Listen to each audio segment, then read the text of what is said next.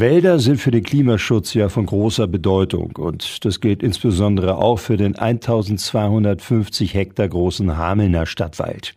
Nach Goslar, Hannover, Schmünden und Göttingen besitzt Hameln den viertgrößten Stadtwald in ganz Niedersachsen und er ist auch ökologisch außergewöhnlich wertvoll.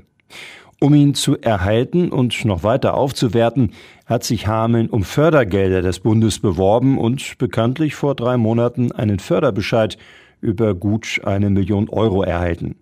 Eine Bestätigung, sagt der Leiter des Fachbereichs Umwelt und Technische Dienste Sven Subin.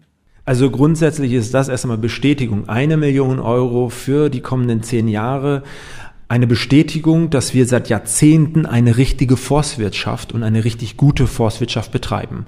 Da müssen wir dankbar sein, dass unsere Vorväter die wesentlichen Wege eingeläutet haben und nicht auf Monokulturen gesetzt haben, sondern auf eine Vielfältigkeit gesetzt haben. Und davon profitieren wir. Und dieses Geld möchte ausgegeben werden im Bereich eines klimaresilienten Waldes. Das heißt also, wir müssen uns zukunftsfähiger machen. Bis einschließlich 2032 bekommt die Stadt Hameln jährlich knapp 103.000 Euro aus dem Bundesprogramm Klimaangepasstes Waldmanagement. Und die Verwaltung hat jetzt einen Vorschlag erarbeitet, wofür genau das Geld verwendet werden soll. Im Wesentlichen wird das Geld dafür ausgegeben, dass wir Wasser im Wald belassen. Das heißt also, wir werden Wege so sanieren und renaturieren, hätte ich fast gesagt, oder auch Rückegasse so sanieren, dass der Wasserbedarf auch im Wald verbleibt, der oder auch anfällt. Also das ist ein wesentlicher Baustein.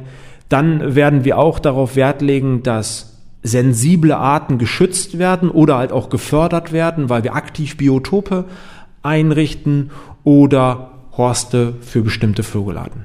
Sagt der Leiter des Fachbereichs Umwelt und Technische Dienste Sven Subin.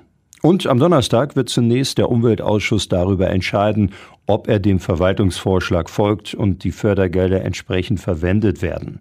Das letzte Wort hat dann allerdings noch der Stadtrat in seiner Sitzung am 20. Dezember